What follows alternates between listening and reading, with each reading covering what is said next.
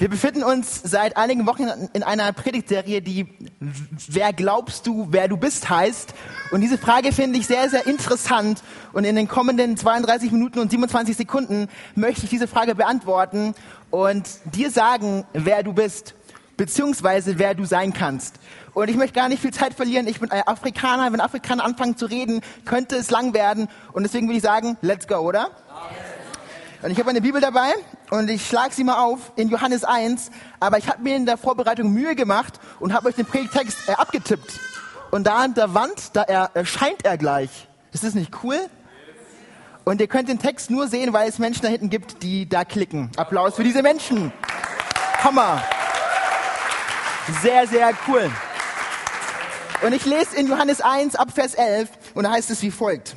Er, Jesus, kam in die Welt, die ihm gehört, und sein eigenes Volk nahm ihn nicht auf. All denen aber, die ihn aufnahmen und an seinen Namen glaubten, gab er das Recht, Gottes Kinder zu werden. Sie wurden dies weder durch ihre Abstammung noch durch menschliches Bemühen oder Absicht, sondern dieses neue Leben kommt von Gott. Dieses neue Leben kommt von Gott. Wow. Und weil wir es können, würde ich sagen, springen wir mal zu Vers 19, äh, lassen vier Verse aus. Und da heißt es in Vers 19, die führenden Männer des jüdischen Volkes schickten Priester und Leviten aus Jerusalem zu Johannes, um ihn zu fragen, wer bist du eigentlich? Johannes schwieg nicht, sondern bekannte klar und deutlich, ich bin nicht der Christus. Wow. Und dann heißt es in äh, Galater 3, 26, und an dieser Stelle möchte ich vorher schließen, Galater 3, 26. Und so seid ihr alle Kinder Gottes durch den Glauben an Jesus Christus. Ich bete zu Beginn und dann starten wir durch. Herr Jesus, ich danke dir für jede Person, die meine Stimme hört. Ich danke dir dafür, dass du ihr begegnen willst. Komm und sprich du zu uns und verändere unser Leben. In Jesu Namen. Amen. Amen. 8 Uhr morgens, wir befinden uns in einem deutschen äh, Klassenzimmer und der kleine Max bekommt eine Frage gestellt von der Deutschlehrerin. Ich bin schön. Was ist das für eine Zeitform? Max denkt nach. Zielstrebig hebt er die Hand und sagt, Frau Müller, das ist eindeutig Vergangenheit. Wisst ihr, ich liebe Schule. Nicht nur aufgrund solcher Witze und aufgrund äh, solcher Leute wie Max, die einfach immer dumme Sachen sagen, wenn es nicht angebracht ist, sondern ich hatte in der Schule wirklich viel, viel Spaß. Und es liegt nicht zuletzt daran, dass ich nicht das gemacht habe, was ich hätte tun sollen. Und damit ihr mir glaubt, weil man kann ja im Nachhinein viel erzählen, habe ich euch meine Zeugnisbemerkungen äh, mitgebracht. Einige von euch kennen sie schon, aber ist mir egal. Ich sage es einfach nochmal. Und ich fange einfach mal an zu Beginn. Das macht dir Sinn. Und in der ersten äh, Klasse, da hat meine Lehrerin Folgendes geschrieben. Der Schüler folgte dem Unterrichtsgeschehen meist mit passiver Aufmerksamkeit. Er wirkte oft verträumt, lief im Zimmer herum oder wollte die anderen Kinder ablenken. Seine Konzentrationsfähigkeit ist minimal. Joel zeigte sich in Religion sehr interessiert und arbeitete oft gut mit. Schon damals gab es Hoffnung. Ein, das ist der einzige gute Satz in der Zeugnisbemerkung. Joel arbeitete oft gut mit in Religion. Ha, herrlich.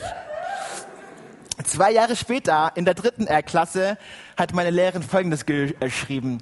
Joel ist ein höflicher und hilfsbereiter Junge. Im Unterricht ist er leicht ablenkbar und stört zuweilen. Die Hausaufgaben fehlten öfter. Er kam auch manchmal zu spät zum Unterricht. Das Verhalten in der Pause besserte sich. In der Pause ist er gerne in Streitereien verwickelt. Das heißt, es war vorher noch schlimmer. Aber eins muss ich euch sagen, by the way, ich habe sie alle fertig gemacht. Pam! Und da lagen sie auf dem Boden. Ich sehe zwar nicht so aus, aber da ist mehr Power, als ihr denkt. Und ich möchte schließen mit einem Satz aus der vierten äh, Klasse und da heißt es, Probleme mit Klassenkameraden löst er inzwischen verbal.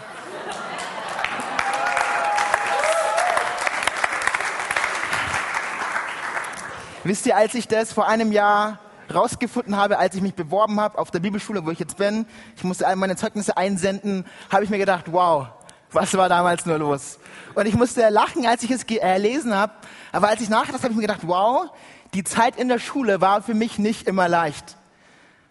Ich hatte Schwierigkeiten in der Schule, kam irgendwie nicht zurecht. Und oft habe ich mir gedacht, hey Joel, hast du es drauf? Joel, hast du, was es braucht, um in der Schule zu bestehen? Und ich habe mir diese Frage oft gestellt. Und ich habe vor ein paar Tagen ein Zitat gehört, das hat mich sehr, sehr angesprochen und ich möchte es mit euch teilen. Und Philipp Schmeroth hat Folgendes gesagt. Er hat gesagt, wenn du den Plan und die Gedanken Gottes, dein Leben bezüglich kennen äh, äh würdest, würdest du dich mit niemandem mehr vergleichen. Wow. Wenn du den Plan Gottes kennen würdest, den er für dein Leben hat, wärst du sicher in deiner Haut und du müsstest dich mit niemandem mehr vergleichen, egal wie gut die Person aussieht, egal wie viel Geld sie hat. Du wüsstest, Gott hat einen Plan für mein Leben. Ich kann sicher sein in dem, wer ich bin. Ich bin sicher. Und ich glaube, eine Person, die uns das vorgemacht hat und die die sicherste Person auf der ganzen Welt war und die sicherste Person sein wird, die es je gab, ist Jesus. Und ich möchte heute Abend eins sagen, wenn du ihm nachfolgst, wenn du Christ bist, dein Lebensmotto und mein Lebensmotto, weshalb ich auf diesem Planeten bin, ist es so sein wie er. Er ist das ultimative Modell für menschliches äh, äh, äh, Leben. Er ist Jesus. Mein Ziel ist es, so zu sein wie er. Es ist nicht vor Tausenden von Menschen zu predigen oder viel Erfolg zu haben, weil ich weiß, er ist ein Vorbild. Er hat alles gegeben für mich. Wie könnte ich nicht auch alles geben für ihn? Er ist das Vorbild. In 1. Johannes 4, da sagt die Bibel, so wie er war in dieser Welt, so sind wir. Sie geht weiter und sagt, ey, wie Gott mich gesandt hat, so sende ich euch. Denselben Auftrag, dieselbe Mission, ihr habt sie, ich sende euch. Wow, beeindruckend. Aber nicht nur das, in Apostelgeschichte 11, da lesen wir, wieso wir heutzutage Christen heißen. Da heißt es, dass die Nachfolger von Jesus in Antiochien zum ersten Mal Christen genannt worden waren. Wieso? Sie haben wie er gesprochen, sie haben sich wie er benommen, sie waren kleine Christusse. Und ich möchte uns eins sagen, darum geht es. So zu sein wie er. Es geht nicht darum, Stadien zu füllen oder viel Geld zu verdienen, sondern wenn ich eines Tages sagen kann, ich bin ein bisschen mehr wie er geworden, hat sich mein Leben gelohnt. Aber das klingt cool, ne? Eigentlich könnten wir jetzt gehen und ich hätte meinen Job gemacht, würde das Geld einstreichen, Klammer auf, dass ich nicht bekomme, Klammer zu, aber egal. Und wir hätten einen coolen Abend gehabt, wir hätten äh, coole Musik gehört, aber die Frage stellt sich, wer war Jesus? Und das ist eine sehr, sehr äh, gute Frage. Und ich wäre nicht Joel, wenn ich sie nicht beantworten äh, würde. Und ich möchte es euch sagen. Wenn wir uns die Frage stellen, wer Jesus war, dann gibt uns die Bibel immer zuerst eine Antwort. Das ist das, was vor allem steht und was zuerst da ist. Die Bibel sagt, dass er ein geliebtes Kind Gottes war. Die Bibel ist voll davon. In Matthäus 3, da heißt es, dieser ist mein geliebter Sohn an dem ich wohlgefallen habe. Jesus wird getauft und das sind die Worte, die Gott für ihn hat. Er sagt zu ihm, du bist mein Sohn. Und was du magst, gefällt mir. Viel, viel mehr, wer du bist, gefällt mir. Du musst nicht erst etwas tun, damit ich dich annehme, sondern dein Sein, es begeistert mich. Jesus hatte nichts getan. Er hatte keinen Kranken geheilt, er hatte nicht gepredigt, er hat Menschen nicht berührt, aber dennoch sagt der Vater, ich habe Wohlgefallen an dir. Wow. Jesus war ein Sohn. Und das ist, glaube ich, eins der Hauptwesensmerkmale von ihm. Wenn er eins gewusst hat und wenn er in einem sicher war, dann in dem, Gott ist mein Vater, ich bin sein Sohn, ich kann nichts trennen und er nimmt mich an. Wisst ihr, ich liebe den Vers, der nach Matthäus 3, Vers äh, 17 kommt, weil er folgt Matthäus 4, Vers 1. Und da fängt der Dienst von äh, Jesus an. Ganz, ganz viele Theologen sagen, dass der Dienst von Jesus mit der Versuchung beginnt. Und nicht umsonst steht in Matthäus 4, Vers 1, dann. Dieses dann verbindet Matthäus 4, Vers 1 mit dem Vers davor. Dies ist mein geliebter Sohn. Jesus musste diese Worte hören, damit er in die Mission eintreten konnte, die Gott für ihn gehabt hat. Jesus musste diese Worte hören, weil er musste erstmal hören, wer er ist, damit er all das tun konnte, was Gott für ihn vorbereitet hat. Und wie viel mehr für uns. Bevor wir uns daran machen, Dinge zu tun für Gott, Dinge zu reißen und Dinge zu bewegen, müssen wir wissen, wer wir sind. Und ähnlich wie er, So wie er war in dieser Welt, so sind wir, möchte ich auch dir heute Abend zusprechen, wenn du Jesus nachfolgst. Du bist ein Kind Gottes. Das ist der Hammer. Es begeistert mich und ich glaube, diese Realität darf uns immer mehr packen und immer mehr motivieren, Gas zu geben für Gott. Es ist erstaunlich. Es gibt mehrere Stellen in der Bibel, wo Gott spricht, wo du eine Stimme hören kannst vom Himmel und jedes Mal hat Gott ein Interesse, sollte Jesus eins hören, du bist mein Sohn, an dir habe ich wohlgefallen. Du bist mein Sohn, an dir habe ich wohlgefallen. Wisst ihr, diese Botschaft ist total zentral. Und ich glaube, wir müssen sie heute Abend hören, weil es eine neutestamentliche Realität ist. Ich finde es interessant, in der Vorbereitung ist mir aufgefallen, dass im Alten Testament, im Alten Bund, nicht so oft den Gedanken hören wirst, dass Gott Vater ist. Das gab es nicht. Für einen Menschen im Volk Israel Gott als Vater anzusprechen, es kam ihm nicht in den Sinn.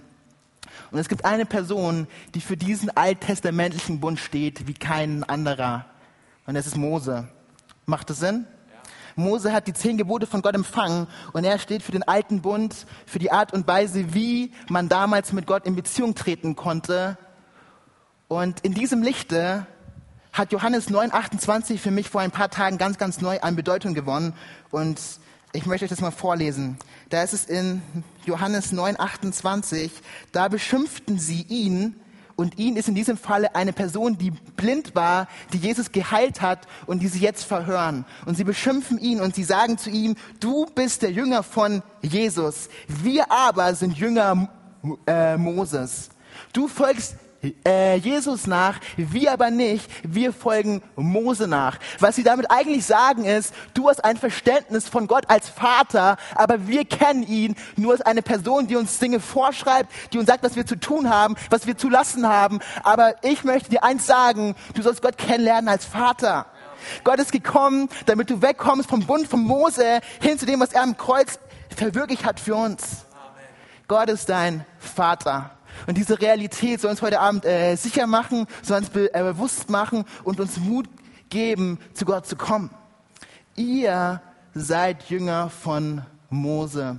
Und ich habe die Befürchtung, dass ganz, ganz viele Christen in Deutschland, in Europa, auf der Welt im alten Bund leben, in dieser alten Art leben, Gott zu gefallen und Dinge für ihn zu tun, aber nicht verstanden haben, dass da einer gekommen ist, der gesagt hat, es ist vollbracht. Und er hat etwas vollkommen Neues auf den Weg gebracht. Amen. Sein Name ist Jesus. Amen. Vater. Kannst du das heute zu Gott sagen? Und wenn nicht, dann möchte Gott dir heute Abend helfen, dass du am Ende dieser Veranstaltung Folgendes sagen kannst. Gott ist mein Vater. Ich liebe es. Das Johannesevangelium ist voll davon. Wenn du studierst, wirst du so oft finden, dass es voll vom Vaterherzen äh, Gottes ist. In Johannes 1, Vers 34, und wir können es äh, äh, lesen, da heißt es, das habe ich nun gesehen und deshalb bezeuge ich, dass dieser der Sohn Gottes ist. Und im Vers drauf heißt es, am nächsten Tag stand Johannes an der gleichen Stelle und zwei seiner äh, Jünger waren bei ihm. Als er vorüberging, blickte Johannes ihn an und rief, seht hin, dieser ist das Lamm Gottes. Und wisst ihr, die Bibel sagt, dass Gott kam, um unsere Schuld zu nehmen, damit wir in Beziehung treten können zu ihm. Und dafür steht der Begriff Lamm. Ein Lamm trägt Schuld. Und dieses Wort Lamm steht für die Aufgabe, die Jesus gehabt hat. Aber das, was davor steht, Sohn, spricht von seiner Identität. Und es ist kein Zufall, dass Sohn vor Lamm steht. Weil Jesus ist zuallererst Sohn, bevor er Lamm ist. Er ist gekommen als Sohn Gottes, bevor er irgendetwas für ihn getan hat. Und so ist es auch bei dir. Heute Abend geht es nicht darum, was du für Gott tun kannst oder was du vorzuweisen hast, sondern es geht darum, wer du sein sollst in ihm. Ein Sohn. Ein Sohn. Ein Thema, das mich persönlich in äh, meiner Beziehung zu Gott sehr, sehr bewegt, ist Gebet. Ich denke viel über dieses Thema Gebet nach, weil ich es erstaunlich finde, dass der Schöpfer von Himmel und Erde uns einlädt, Gemeinschaft zu haben mit ihm. Und als ich ein bisschen das Gebetsleben von äh, Jesus studiert habe, ist mir eins aufgefallen und es hat mich äh, weggehauen. Du wirst keine Stelle finden, außer eine, wo Jesus Gott nicht Vater nennt. Die Bibel ist voll davon, Vater, mein Vater. Jesus hat jedes Mal im, in den Evangelien seinen Gott im Gebet Vater genannt. Jedes Mal. Bis auf eine Stelle. Es gibt eine Ausnahme, wo Jesus Gott nicht Vater nennt und ist am Kreuz.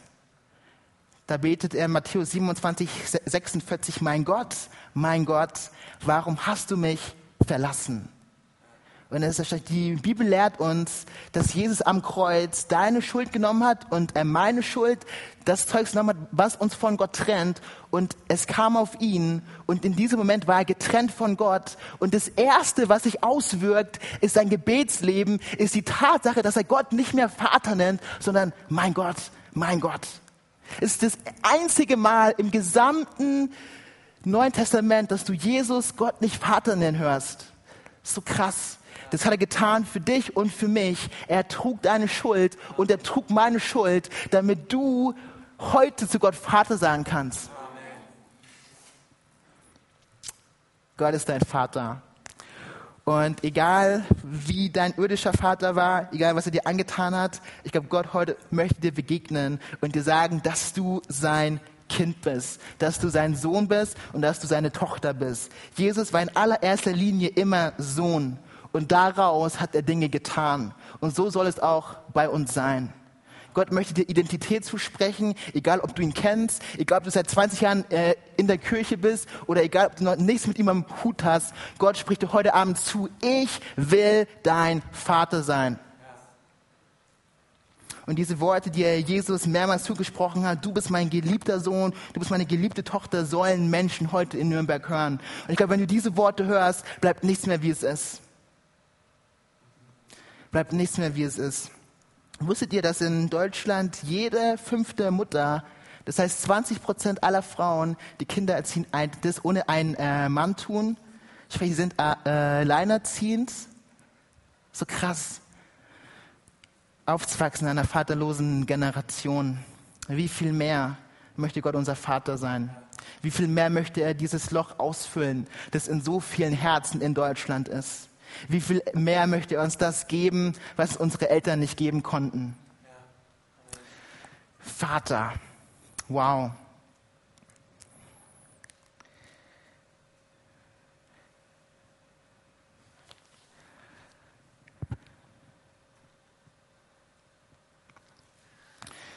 Wie ich zu Beginn gesagt habe, die Predigtserie, in der wir uns befinden, die heißt, wer glaubst du, wer du bist? Und in dem Bibelvers, den ich eingangs vorgelesen habe, da wird genau diese Frage gestellt. Ist doch cool, oder? Das heißt, ich muss mir nichts ausdenken, sondern ich gehe einfach ins Wort Gottes und kann euch das geben, was Gott denkt. Und da heißt es doch tatsächlich in Johannes 1, Vers 19 wie folgt. Die führenden Männer des jüdischen Volkes schickten Priester und Leviten aus Jerusalem zu Johannes, um ihn zu fragen, wer bist du eigentlich? Ist eine sehr, sehr zentrale Frage. Wer bist du eigentlich? Johannes schwieg nicht, sondern bekannte klar und deutlich, ich bin nicht der äh, Christus. Wow, diese Antwort ist der absolute Wahnsinn. Und ich glaube, wir müssen lernen, ähnlich zu antworten wie er. Er hätte sagen können, ich bin Johannes, aber er hat es nicht getan. Er hat damit geantwortet, wer er nicht ist. Und ich glaube, heute Abend möchte Gott einigen von uns zusprechen, dass es Zeit ist, nicht diese und diese Person zu sein, sondern du zu sein. Einige von uns müssen lernen zu sagen, hey, ich bin nicht mein Vater. Ich bin nicht meine Mutter. Ich bin nicht wie die und diese Person, sondern ich bin ich. Und das Ich bin ist gut, weil Gott hat mich geschaffen. Gott hat, hat, hat eine Bestimmung für mich und er liebt mich so, wie ich bin. Um ehrlich zu sein, ich glaube aufs tiefstem Herzen, und deswegen stehe ich hier, dass Christen die mit Abstand sichersten Menschen auf der ganzen Welt sein sollten. Ich weiß nicht, ob ihr das kennt, aber ich persönlich kenne äh, Menschen, die einfach sicher sind. Du merkst einfach, sie, sie haben sich angenommen und sie wissen, wer sie sind. Das hat nichts mit Hochnäsigkeit zu tun, sondern einfach zu wissen, ey, wow, ich weiß, wer ich bin. Und solche Menschen sind unglaublich attraktiv. Und wenn nicht wir als Nachfolger von Jesus, denen Identität zugesprochen wird, Tag ein, Tag aus, wer sonst? Aber ich muss oft in meinem eigenen Leben feststellen, dass es ganz anders aussieht. Dass ich nicht weiß, wer ich bin. Und wisst ihr, woran sich das oft ähm, äh, äußert? Dass ich anderen Menschen nicht das gönne, was Gott ihnen schenkt. Wisst ihr, ich glaube, Neid ist ein unglaublicher Indikator dafür, ob du weißt, wer du bist oder nicht.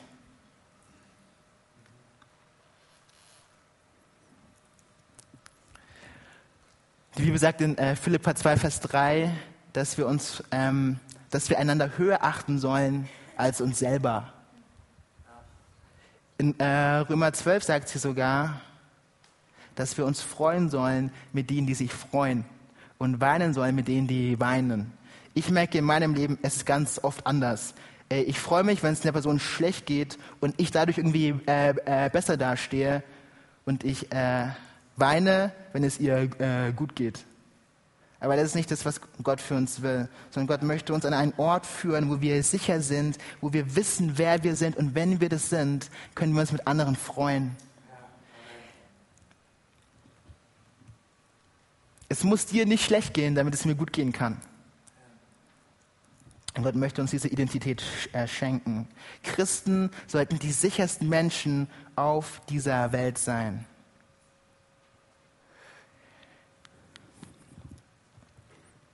Aber wie? Wie bekommen wir das hin? Wie bekommen wir diese klaffende Leere, die in unserem Herzen ist, gefüllt, die uns sagt, hey, ich erreiche nicht aus, ich hab's nicht drauf. Hilfe. Und ich liebe, was Paulus in Römer 8, Vers 38 sagt. Dieser Vers fängt an mit, ich bin sicher.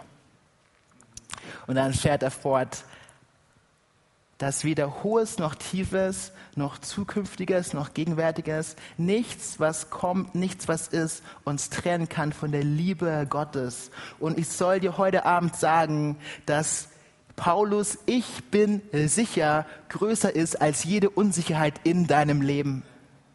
Diese Worte, die Paulus einer Gemeinde geschrieben hat, die aber auch dir gelten, ich bin sicher, sollen deine Unsicherheit heute Abend übertönen.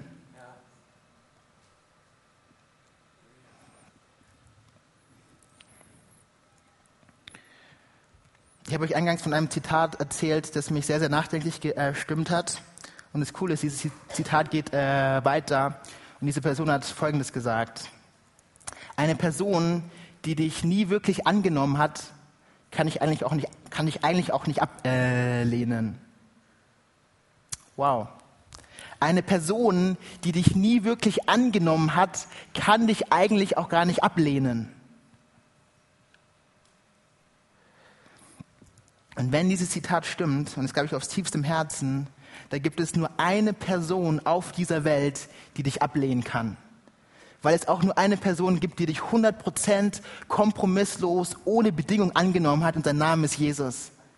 Die besagt uns, wie er uns angenommen hat, sollen wir einander annehmen. Seine Annahme dir gegenüber ist bedingungslos. Und es begeistert mich. Gott nimmt mich an. Und wenn es eine Person gibt, die das nicht tun müsste, dann ist es Gott. Wisst ihr, ich habe vor, Pastor zu werden. Ich denke, ich bin ein einigermaßen anständiger Typ. Ich habe jetzt seit Anfang dieser Woche eine sehr, sehr coole neue Brille, dank einer Person, die in diesem äh, Raum ist. Applaus! Hammer! Auf einmal seid ihr so klar und so groß. Das ist unglaublich. Was soll ich jetzt eigentlich sagen? Meine Güte. Das habe ich echt vergessen. Die Brille hat mich abgelenkt. Danke. ah ja, ich weiß es wieder. Wenn es eine Person gibt, die mich wirklich ablehnen könnte, dann ist es Gott, weil er weiß alles von mir. Aber er tut es nicht. Und wenn, es ist krass, Gott weiß alles, was ich die letzten sieben Tage getan habe. Jedes Wort, das ich gesprochen habe, jeden Gedanken, den ich gedacht habe. Und trotzdem nimmt er mich an. Wenn es eine Person gibt auf diesem Planeten, die das Recht hätte, dich abzulehnen, dann ist es Gott. weil er alles über dich weiß, positives wie negatives. Aber die Bibel sagt uns, er nimmt uns an. Und ich möchte heute Abend eins sagen, wenn Gott es kann, kannst du es auch. Wenn Gott dich annehmen kann, obwohl er alles weiß, was du schlecht magst, wo Bereich in deinem Leben ist, wo du zu kämpfen hast, wie viel mehr du. Wo die Bibel sagt, dass Gott dir eine neue Identität zuspricht, dass alles neu geworden ist bei Menschen, die Gott kennen. All das ist vergangen, alles ist neu geworden. Ich möchte eins sagen, wenn Gott dich annehmen kann, kannst du es auch. Wenn Gott dich annehmen kann, kannst du es auch. Sich selbst richtig zu sehen, nur dann kann es einem auch gut gehen. Das reimt sich sogar. Wow. Sich selbst richtig sehen und dann wird es dir gut gehen. Einige von euch müssen sich lernen, neu zu sehen. Ich bin sicher, dass nichts uns trennen kann von der Liebe Gottes. Weder was du getan hast, noch was du derzeit tust, noch was du tun wirst. Seine Liebe, sie steht fest. Und sie soll dich sicher machen. Frei von aller Meinung von äh, Menschen. Sicher in dem, wer du bist.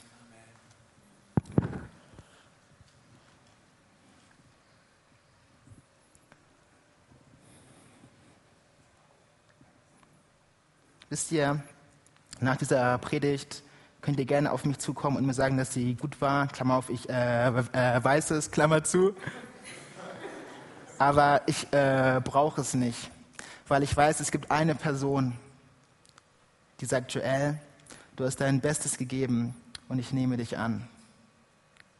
Sagt Joel, du bist gut so, wie du bist. Und ich glaube, wenn wir innerlich an diesen äh, Ort kommen, sind wir unglaublich anziehend für Menschen um uns herum. Weil Menschen, die sicher sind in dem, wer sie sind, sind der Hammer. Ich liebe es, mit solchen Menschen abzuhängen. Es ist so befreiend. Es macht so viel Spaß. Aber es ist nichts, was wir aus uns selber heraus produzieren können. Sondern die Liebe Gottes möchte uns sicher machen. Sie möchte jedes Loch füllen jedes Loch.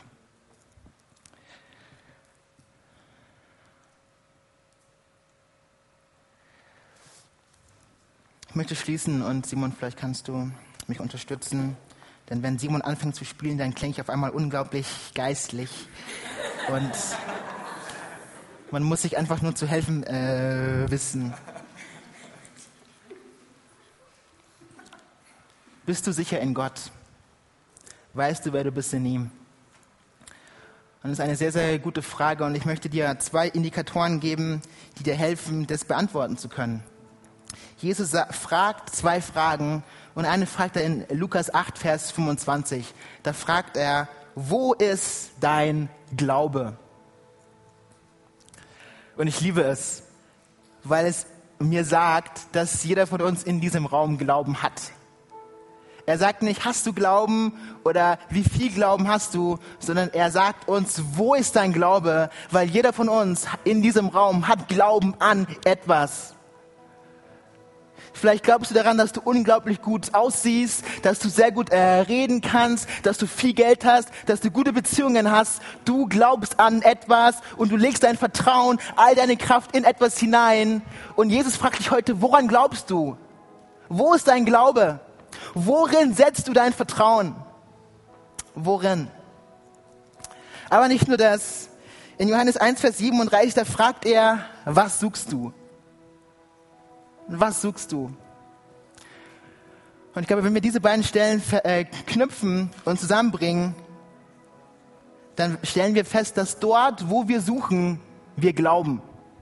Dort, wo du suchst, darin glaubst du. Und vielleicht suchst du in Beziehungen, vielleicht suchst du in Geld, in Drogen, in Macht. Daran glaubst du. Aber es gibt heute eine Person, die sich dir anbietet und sein Name ist Jesus. Und er möchte dieses Loch, das in jedem menschlichen Herzen ist, füllen. Wisst ihr, die biblische Zahl für Vollkommenheit ist die Zahl 7. Das ist die Zahl 7. Und Jesus sagt von sich, dass er ist. Es gibt im Johannesevangelium Ich bin äh, Worte. Und das sind Dinge, die Jesus aussagt über sich selber. Und es ist so interessant, weil es gibt davon sieben Stück. Das ist die Zahl der Vollkommenheit. Und ich soll dir heute Abend sagen, dass die Identität, die Christus hat, diese Ich bin-Worte, die er hat, und wir äh, lesen sie hier im Screen gleich. Er sagt, ich bin das Brot des Lebens, ich bin das Licht der Welt, ich bin die Tür, ich bin der gute Hürde, ich bin die Auferstehung und das Leben, ich bin der Weg, die Wahrheit und das Leben, ich bin der wahre Weinstock. Seine Identität soll dich voll machen, soll dich ganz machen. Dort, wo du dich leer fühlst, dort, wo du nicht ganz bist, möchte er mit seiner Identität kommen und dich komplettieren. Er ist verfügbar heute Abend für dich. Egal, wo du warst, egal, was du angestellt hast, seine Hand ist ausgestreckt für dich. Sie ist ausgestreckt für dich. Amen. Ich möchte mit uns beten. Herr Jesus, ich danke dafür, dass du jedem in diesem Raum Identität zusprechen willst. Herr, dass du gute Dinge von uns sagst. Halleluja. Danke dafür, Jesus. Ich danke dafür, dass du uns voll machen willst, Herr. Dass deine Identität mehr als genug ist und du sie uns zusprichst. Danke dafür, Jesus. Amen. Und ich möchte uns heute Abend zwei Fragen stellen, aber ich glaube, dass Gott sie uns stellt. Und ich darf sie für ihn stellen heute Abend. Und vielleicht bist du heute Abend hier und du bist mit Jesus unterwegs und du hast gemerkt, dass du nicht äh, ganz bist, sondern dass du Unterstützung brauchst, dass du die sieben brauchst, dass du Jesus brauchst. Und seine Identität soll dich voll machen. Dann heb doch einfach deine Hand entgegen. Ich möchte einfach kurz für dich beten. Gott sieht dich dort, wo du bist. Herr Jesus, ich danke dir für äh, jede Person, die heute wirklich zu dir kommt mit ihrem Anliegen. Ich danke dir dafür, dass du ihr begegnen willst, Herr. Und Herr, dass sie ganz sein soll. Herr, dass sie wissen soll, Herr, wer sie ist in dir.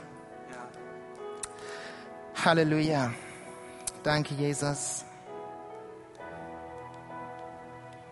Danke, Jesus. Danke, Jesus. Eine sehr, sehr bekannte Bibelgeschichte und ihr könnt die Augen äh, aufmachen, wieder kurz, finden wir in Lukas 15. Die Geschichte vom verlorenen Sohn. Und es gibt einen Sohn, der in die Welt geht und böse Dinge macht. Er verschleudert sein Geld und kommt zurück zum Vater. Und dann gibt es noch einen zweiten Sohn, der die ganze Zeit im Haus war, aber er war trotzdem, obwohl er bei seinem Vater war, ein Weise. Er war zwar in der Nähe von seinem Vater, aber er wusste nicht, dass er einen Vater hat. Und in Vers 28 von äh, Lukas 15 lesen wir, dass Gott auch zu diesem älteren Bruder geht. Er geht nicht nur zu dem, der weit, weit äh, weg ist, der wild in äh, Sünde lebt, sondern heute Abend kommt Gott auch zu dem verlorenen Sohn, der im Haus ist, der immer brav war, der immer anständig war. Und er kommt ihm entgegen. Wow, was für ein Gott. Was für ein Gott.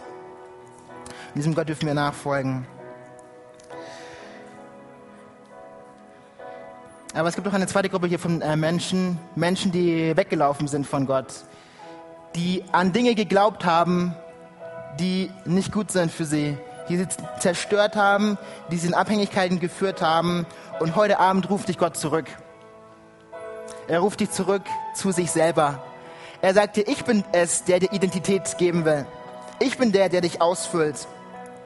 Und wenn du sagst, ich bin kein Christ, ich folge Jesus nicht nach, dann würde ich es auch lieben, heute Abend für dich zu beten. Weil ich glaube, es gibt keine wichtigere Entscheidung, die wir treffen können.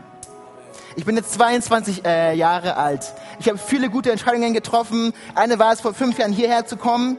Aber die beste Entscheidung habe ich am 14. Juni 2004 getroffen. Es war in Bayreuth, Wittelsbacher Ring 2 bis 4. Und diese Entscheidung hat mein Leben ein für alle Mal verändert. Ich bin zurückgekommen zum Vater. Ich bin in diese äh, Richtung gelaufen. Ich habe mein Ding gemacht. Ich habe gemacht, was mir gefallen hat. aber ich habe die Stimme gehört, die heute Abend auch zu dir sprechen will und bin umgekehrt. Und heute sollen Menschen dasselbe tun in Nürnberg am 11. August. Gott lädt dich ein in Beziehung zu ihm. Und ich bitte dich in seinem Namen, komm zu ihm. Denn er möchte dich ausfüllen. Egal wo du suchen wirst. Egal was man dir anbietet. Er ist der Einzige, der ausfüllt.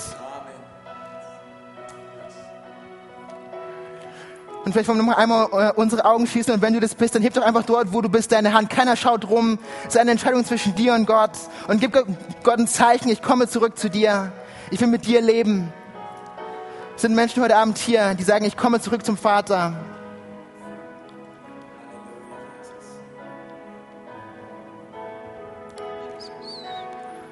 Super, vielen Dank. Hände gehen hoch. Menschen kommen zurück zum Vater. Gibt es noch mehr Menschen hier?